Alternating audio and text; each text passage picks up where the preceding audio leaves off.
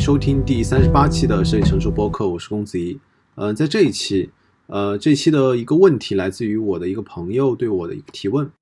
嗯、他问我关于其实是关于这档播客的一个事儿。他问我为什么我一直坚持用文字和播客的方式来分享我的想法，而不是呃用视频呃这样的一个方式。然后他说他在看了呃最近很火的回形针的科普的视频之后，觉得呃某个问题一下子就看懂了。然后他问我，嗯，比如说一些比较难懂的内容啊、我有没有考虑做过呃视频这样的一个一个形式？呃，我在回答这个问题的时候，呃，除了我我在想，我觉得我呃视频的能力和时间都不允许力不从心之外，呃，由于这个问题，我还我还想到了另外几个问题，分别是呃不同的内容是不是有更合适的媒介去呈现？那什么什么样的内容适合什么样的媒介呢？这是第一个问题。第二个问题是引申的，那我们怎么被现代的呃娱乐化的媒介给影响的？那紧接着就是我们应该如何去应对这些娱乐化的媒介对我们的影响？那首先第一个问题，不同类型的内容适合呃什么样不同类型的一个媒介？因为我的播客的内容通常是从一个设计的问题，或者是我自己关心的、我自己生活中面临的问题去入手，然后最后可能会落到和引向一个相对抽象的一个讨论，无论是呃良好生活的问题，还是实践的问题，呃，最后我都没有在讨论一个具体的，比如说某一件事情应该怎么做，而是在讨论，比如说什么是做事，呃，我们应该如何做事，做什么事这种样的问题。那这里就其实引入了一个关于媒介的讨论，有些媒介的形式其实是偏好某种特殊的内容的，而文字尤其擅长的是去做一些严肃而理性的说理。这个其实，在麦克卢汉的呃理解媒介的就有一句名句这样去讲，他说：“媒介即信息。”那其实意意思就是我们在选用不同的媒介的时候，就会直接的影响到我们讲述的内容和我们看待事物的方式。而我们选定不同的媒介，就会倾向于去看某种特定类型的事物。而当我需要讨论一个相对抽象的问题的时候，那文本的内容的这样一个形式就发挥出了它的好处。这个好处主要集中在两点，分别是思维方式和长程逻辑。呃，程就是程那个里程的程，而这个两个优点恰好又是被图像和视频这样两个媒介排除在外的。那么，首先第一个我呃我仔细讲一下思维方式。那思维方式是什么呢？思维方式就是那种我们在阅读和与人交谈的过程中，呃，能够感受到的那种没有呃经受经过修饰或者是相对抽象的对于一个问题的一个思考的过程。这个思考的过程对于作者来说，首先对于作者来说是非常有意义的。比如说我在准备内容的时候，我在我就好像在对一个呃无形的读者在讲述我要讲的东西，并且这个这个无形的读者还会有的时候提出来反驳我，或者是嗯、呃、觉得我这个地方呃他没有理解到。那借助这个过程，其实我就完成了。一次一次的对于思维方式的修正，同同时我在把它讲出来的时候，也是一个思维方式的修正。而对于读者来说，特别是呃与人交谈，或者是我在阅读一个呃长文本的时候，读者就可以很明显的在这个文本内容和语音内容中读出这样一个脉络。那其实呃很多时候我们在看有一些很好的电影和短片的时候，我们也会说他把这个问题讨论的某一个问题讨论的很清楚。但是，呃，我我要补充一点的是，对于基于图像和视频这样一个媒介，除了内容本身，更重要的，甚至有的时候是更重要的，是需要考虑到其中的视觉语言和镜头语言。那在某种相对更加抽象的话题的讨论的时候，那这样的镜头语言和视和视觉语言其实是有所阻碍的。这个我会在后面再讲到。那另一方面，文本的另一方面的好处就是长程逻辑。那长程逻辑在读者，呃，对于读者来说，读者可以比较自由的去控制他的阅读的速度，他可以反复的去对某一个关键的问题去论述，或者是论述去做，嗯，查阅式的一个翻阅。那那当有比较严密的多重论证的时候，那基于文本的和基于数学表达的这样一个方式就。对于读者来说，更能够精确的一个呈现和表现了，而这也就可以解释为什么像比如说像罗素这样的哲学家，在他的著作中就经常看到类似于数学表达式的这样一个原因。而视频，特别是我们无法控制速度的视频，由于它规定了播放速度，观众其实是被推着往前走的，而这就让比较严密和复杂的说理变得非常困难。陈嘉映在他的书《说理》，也就叫《说理》这本书中，也详细的论证过为什么哲学如此的关关注语言这样一个话题。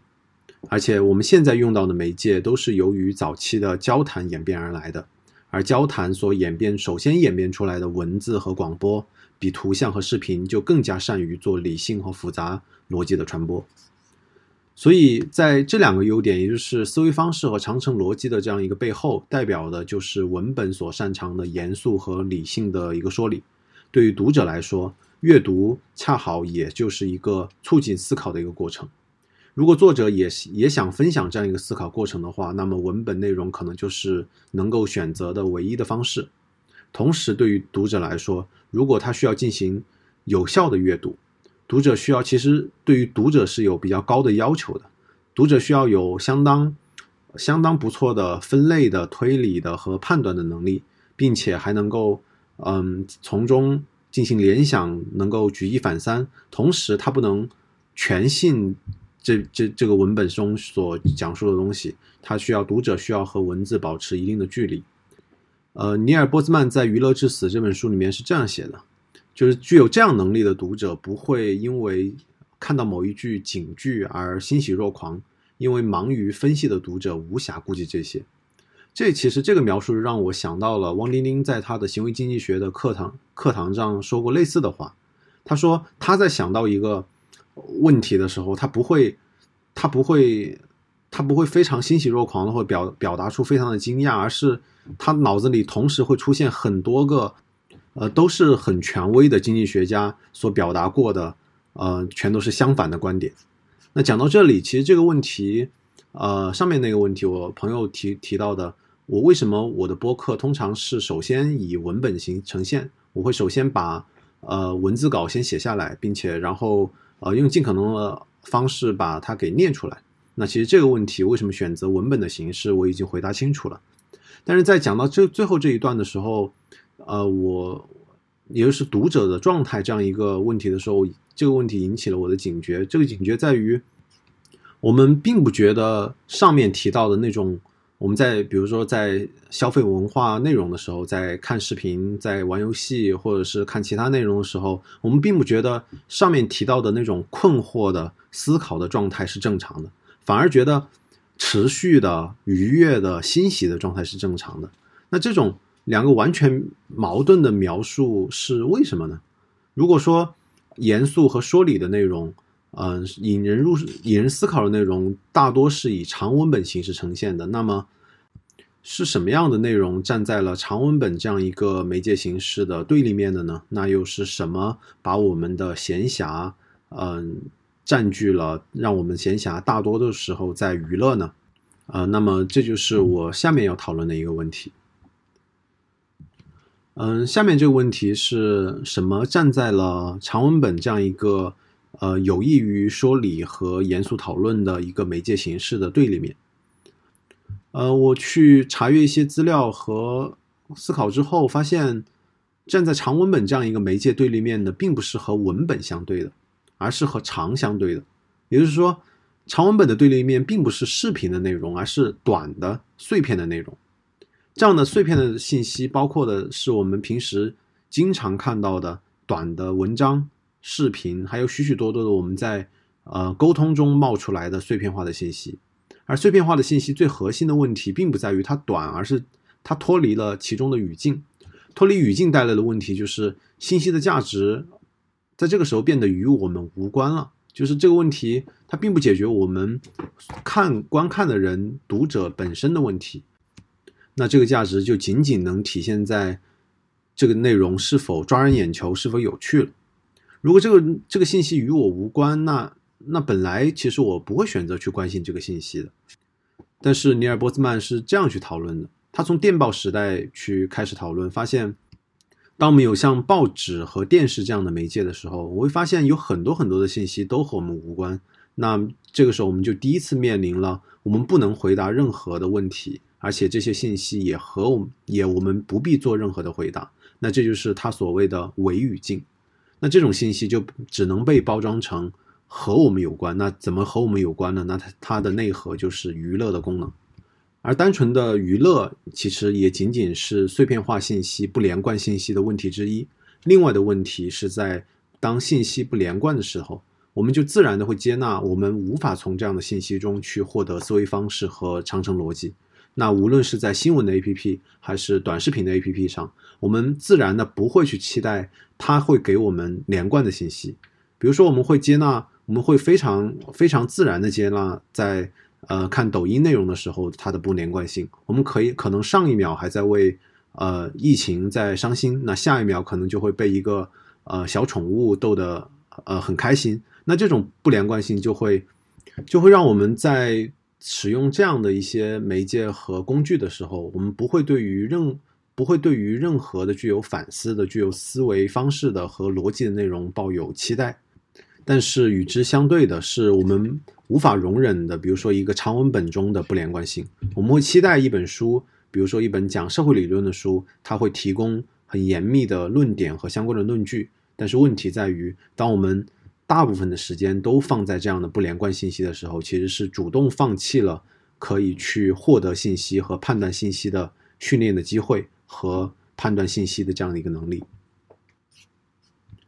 那么第二点，其实。不连贯信息可能是我们现在面临的、我们所面临的娱乐化的媒介一个最大的问题，而具象化的、图像化的一个媒介其实是另外一个问题。苏珊·桑塔格在他的《论摄影》这本书里面有对于图像和和它的表现内容有过具体的讨论。其实，在讨论中是说，无论是图像还是视频，它们和字词和句子不同的是，摄影无法提供给我们关于这个世界的一个。整体的观念和概念，除非我们去用自己的语言把图像再次转化成观点。我们在图像中，比如在电影中，只能表现一棵树，但是没法表现整个大自然。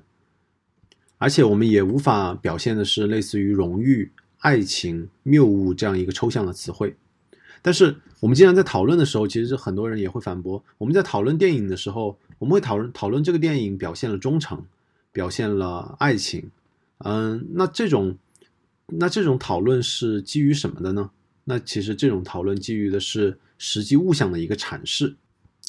我在这里提出的一个疑问在于，为什么我们不直接对于这些概念进行阐释，而而是要反复的去对它用具象化的一个描述，然后还要再绕一个弯子去看一个具体的物象，再对它进行抽象的阐释呢？而且正是由于我们在上个世纪对于这些具象的物的阐释过多，桑塔格才会，嗯，才会写出像类似于反对阐释这样的一个名篇了。我自己的观点其实是，对于这种具象化的讨论，应该是引发讨论的一个起点，但不是讨论的终点。这是我现在一个不成熟的想法。但是很多阅片无数的人会把它看成，嗯，终点。而具象化的图像本身也具具有侵略性。布尔斯廷是这样写的。他说：“以照片为中心的这样一个图像，已经不仅仅满足于对于语言起到一个补充的作用，而是想要去替代语言诠释、理解和验证现实的功能。而第三点要讨论的是，无论是上面提到的内容的不连贯，还是具象化的影响，其实都不足以让文本的内容这么的在现在被打压，而影响到我们每个人更多的。”其实主要在社会化排名这样一个影响上，因为在因为碎片化内容其实一直存在，但是比如说在中世纪的时候，也有很多写的不错的小册子，呃，然后具象化的图像也有很多好的作品，但是当这些媒介参与到社会化排名，也就是基于点赞、转发、播放量和竞价排名这样一个机机制当中的时候，我们可才会让好的内容的出现变得不可能。不可能的原因在于，基于上面的这些机制，我们因为好的内容没有办法在这样的媒介中独立的存在。有的节目会会试图在做的时候保留某种严肃的论理的一这样一个特质，但是由于呃算法和人工智能的一个一个选择的和淘汰，这种竞争机制会让好的内容变得存在变得不可能，因为它本身不具备很好的盈利模式和点击。那本身这种呃娱乐化的媒介和严肃的讨论的结合，这种结合的机制上就是不效率的，而这样的机制本身又。呃，天然的会去追求更有效率的内容。嗯，好的，那上面其实就是我要讨论的第二个问题，就是结合上面我站在长文本这样一个媒介的对立面的，我想讨论的是它的对立面不是视频，而是不连贯的、具象化的和参与到社会化排名中的内容。那这种这这种机制，这三三个问题，让优质的内容变得不可能存在。而由于现在大多数的内容都是短的、有趣的、生动的，并且由于点赞和排名机制经常出现的，而且它同时具备非常好的娱乐功能，那那导致我们每个人都非常爱看。那么下一个问题就是，它到底是不是好的？如果消费这类这类的内容不是好的，我们有什么办法去看看更好的内容呢？我们也面临很严重的问题是，我们都爱看这些娱乐化的内容。那即使理智知道了，依旧很难行动。那怎么去解决这样一个非常难搞的问题呢？在讨论如何应对不连贯的、具象的、社会化排名的娱乐信息之前，有一个另外一个问题让我引起警觉。这个问题是，我很在意我的内容输入，我总是想看到更多的、更好的内容，但是我好像没有问过自己，我是否需要这么多的内容。或者说我是否需要这么多我所认为的好的内容？它让我非常关注我的信息的收集能力，但是，嗯，我觉得可能我在这个过程中忽略的是解对于信息的解释能力和分析的能力，更忽略的是在获取这些信息之后行动的能力。更快的信息的收集能力的负面影响，反观到现在，其实不管是五 G 的出现，还是更多的视频，其实都是在传播信息的能力上的提升。即便是处理信息的能力，也是物联网的机器或者机器之间处理能力的提升。但是对于我们自己的收集信息的能力而言，解释信息的能力和分析信息的能力，我们每个人在信息更多的时候变得明显的不足，而这种不足就导致我们现在很多时候无法行动，而且。不知道如何行动。所谓机器赋能人，应该是赋能的条件，应该是我们每个人愿意行动。但是我们现在好像每个人愿意行动的意愿更加降低了。没有行动的这样一个信息，我对自己的一个问题是：这些没有行动的信息，没有让我行动的信息，对于我的价值到底是什么呢？我搭建了自己的被动的和主动的一个输入的一个信息体系，但是我依旧看得多，做的少。那这些。不改变我的行为的信息对我来说意味着什么？呃，尼尔·波兹曼在《娱乐至死》这本书里面提到，嗯，一个很有趣的概念。他提到一个概念叫做信息行动比。如果把这个信息和行动做一个比值，那么信息输入的越多，在行动不变的情况下，这个值就变得越大，而这个比值越大，就代表着我们看的越多，做的越少。那长期的高信息行动比带来的是什么问题呢？那其实就是我们每个人面临的信息过剩的问题。其实信息过剩的问题并不在于我们输入了，可能也在于吧，输入了太多信息，而更在于的是我们在输入很多信息的时候无法行动。而当一个人的信息的行动比非常大的时候，这就像是进入到了心理学里面讲到的习得性无助的一个状态。我们面临了太多的信息，但是不采取行动。我们会一味的追求更多的，可能也是更好的信息，但是，嗯，我们还会更多的思考。我们会，我们会担心，我们是不是错过了某些信息？但是在这个时候，我们就忽略了最重要的问题，也就是丧失了行动的可能性这样一个问题。那是不是可以这样说？嗯，在我们去阅读文字和语音这样一个形式的时候，这类内容所占用的带宽和传递的信息，其实相对于是相对比较少的。我们如果以每天的信息以比特数来计量的时候，那图片和视频的信息充斥在我们的信息输入的这样一个通道里面的时候，那信息行动比就到了一个非常非常高的一个程度。而对于一个人来说，呃，信息行动比在一个合适的区间，应该是一个相对健康的表现。他们看的少，但是行动的多。关于这个问题，我还没有考虑的特别清楚，但是这的确是一个我们需要去思考的问题。我们去如何在面临如此多的信息和娱乐化信息的时候去行动这样一个问题。那么回到呃解如何去解决娱乐化信息这样一个问题上，波兹曼在呃书中最后写到，他最后提到的是，他我们唯一的希望可能是在于呃学校教育，让学校教导我们去理解媒介。但是在四十年之后的今天来看，学校教育可能要解决我们上面提到的这些问题，可能已经行不通了。那更可能的、更可行的，可能就是自我教育。那自我教育，我把它呃分成四点来去，我们可以去落地的去做一些事情。那么这四点分别是：第一点，做时代认知和开始行为；第二点，接纳反面和破除自我的限制；第三点。破除愉快，并且同时能够收获的这样一个幻想。第四点是自主理解媒介，并且开始认识自己。那首先要做的其实就是去清楚的认识我们处于一个什么样的世界和什么样的时代。我们所处的当然是一个充满着不连贯的具象的，并且基于点赞和转发的这样一个价值主导的一个信息的世界。那同时也是一个充满着广告的，并且充满着焦虑的这样一个世界。那么关掉电视，并且删掉某一个 A P P，比如说删掉它一个月，充其量只能算是一种苦修的行为。但是，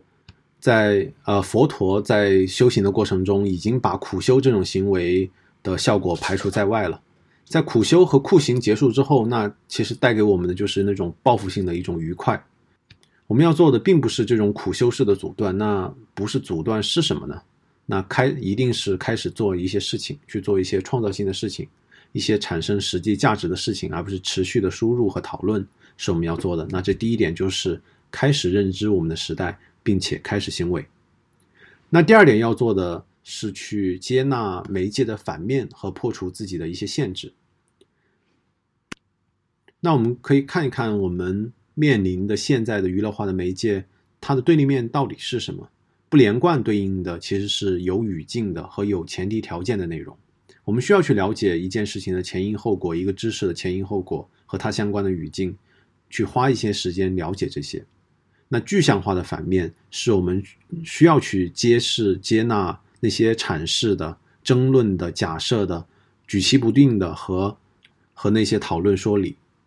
而基于点赞的和转发的。他要求的是一个内容简单的通俗的世界，那与它的反面就是我们需要去做一些需要记忆的、不那么快乐的、产生困惑的事情，这可能是一个更加客观的评判标准。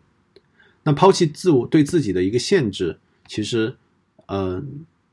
要实践起来更加简单，因为要破除的限制是，对于一个接受过嗯义务教育的人来说。阅读并不是一个非常上乘和非常高尚的事情。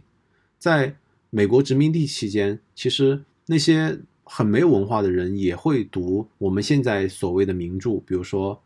汤姆叔叔的小屋这样的书。那抛除对自己的限制，还有还有需要要做的是，需要告诉自己，严肃和理性并不是坏事，万物娱乐才是坏事。我们通常会。会对自己设一条限制，就是我们会认为自己无法消化一些严肃和理性的事情，包括很多受过良好教育的人，这正是我们对自己的限制。第三个自我教育的方式是去，呃，破除愉快并且同时还能会收获的幻想。我们需要去认可，呃，我们需要花一些时间，比如说花大量的时间去去围绕一个问题去做相对深入的，嗯，结构化的一个讨论。而这种深入的和结构化的了解，它必然会花花费我们大量的时间。而要破除的一个幻想，或者是要接纳的是，我在获取一个真正有价值的东西的时候，它必然是困难的。比如说，在学习一个新的技能和呃对一个事情有更加深入并且深的了解的时候，那耐力和汗水必然是必不可少的。在玩中学其实是嗯很不成立的。那在玩中学这样一个啊，或者所谓的基于游戏的呃基于呃，兴趣的这样一个教学的方式和学习的方式是非常行为主义的一个做法。那些嗯呃，在玩中能够学到东西的教育者，他会他他会观察到的是，有很多人会沉迷于娱乐，然后他认为娱乐就是人的兴趣，所以希望把啊兴趣这种娱乐的兴趣迁移到学习上。但是其实这并不是一个人的真实的兴趣，而是一个人没有办法行为的一个表现。那第四点，我们可以做的行为是我们去自主的理解媒介和认识自己。那时不时的引起警觉，去问自己这些问题，更深入的去理解媒介。比如说，我们真正的去像学者一样思考，去问一问关于信息和媒介的问题。那什么是信息？我们接受到的每天的这样的信息，哪些是有戏有益的，哪些是娱乐的？它们又呈现出什么样的伪装的形式？同时，因为我我们使用到 iOS 设备或者是 Mac 的系统上有屏幕使用时间的这个功能，我们大可以去看一看我们一周一周以来、一个月以来花在娱乐上有哪些时间，哪些是对我们有益的时间。我们可以刻意的去减少某一类时间的一个花费，去看看到底会不会产生什么样的问题。而在休息的时候，用休息的方式去休息，而不是娱乐的方式去休息，这依旧是一个嗯解决惯性的不那么难解决的一个问题。而用真实的休息的方式去休息，是我们需要重新学习的。那最后是回到自我教育上，应对媒介的娱乐化的问题，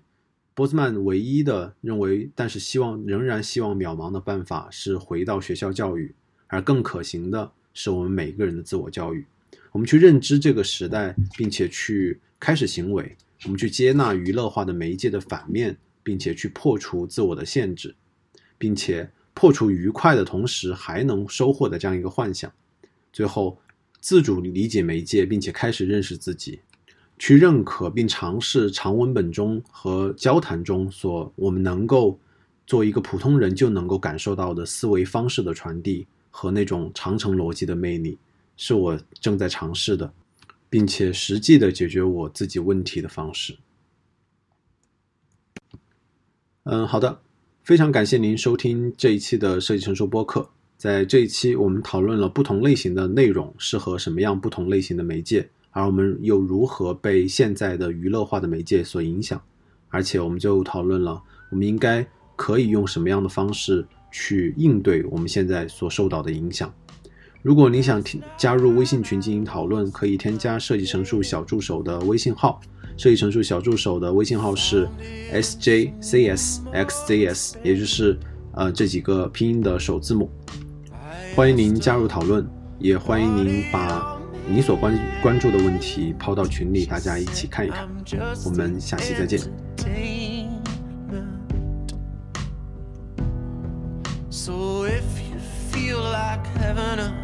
time. Baby, drink up